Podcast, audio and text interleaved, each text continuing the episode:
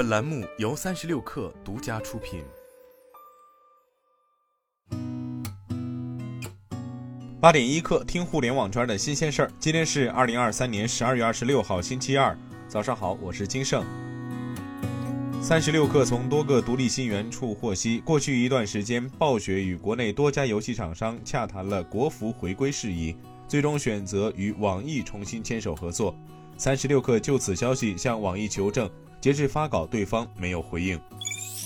据财经网报道，与辉同行北京科技有限公司成立，注册资本一千万元，董宇辉为法定代表人、执行董事、经理。由北京新东方讯成网络科技有限公司百分之一百持股，孙东旭任北京新东方讯成网络科技有限公司法定代表人等职务，俞敏洪为实际控制人。董宇辉表示，个人工作室并非单独为他开设的平台，仍然由东方甄选百分之一百控股。新账号的 GMV 计入东方甄选财报。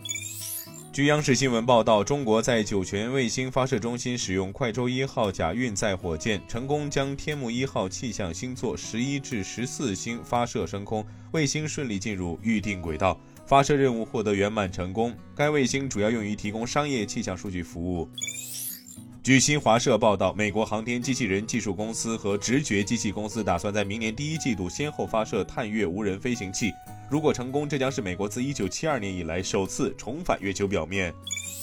据界面新闻报道，泰国政府发言人12月25号昨天表示，日本主要汽车制造商将在未来五年内在泰国投资1500亿泰铢（约合43.4亿美元），以支持该国向生产电动汽车转型。